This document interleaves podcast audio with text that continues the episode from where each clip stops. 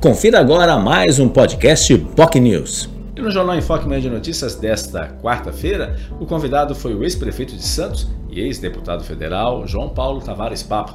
Ele falou sobre o cenário eleitoral, como é que está a situação do PSDB, reforçou também que não será candidato a qualquer cargo público nessas eleições, uh, colocou-se também como uma visão não só do PSDB, mas também na, na visão eleitoral.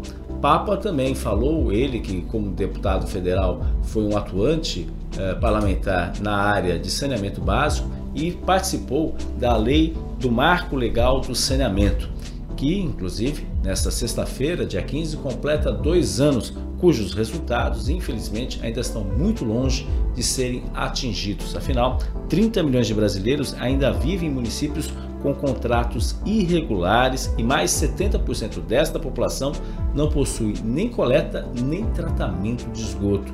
Um cenário muito preocupante. Tirando alguns estados como Paraná, São Paulo, o sul de Minas, boa parte do país, especialmente no norte, no nordeste, mas principalmente no norte, tem uma situação muito complicada em termos de saneamento básico, o que preocupa, obviamente. Papa também falou sobre os impactos dos efeitos climáticos, especialmente na área do saneamento, e é certamente isso vai afetar e já afeta, principalmente nos municípios litorâneos.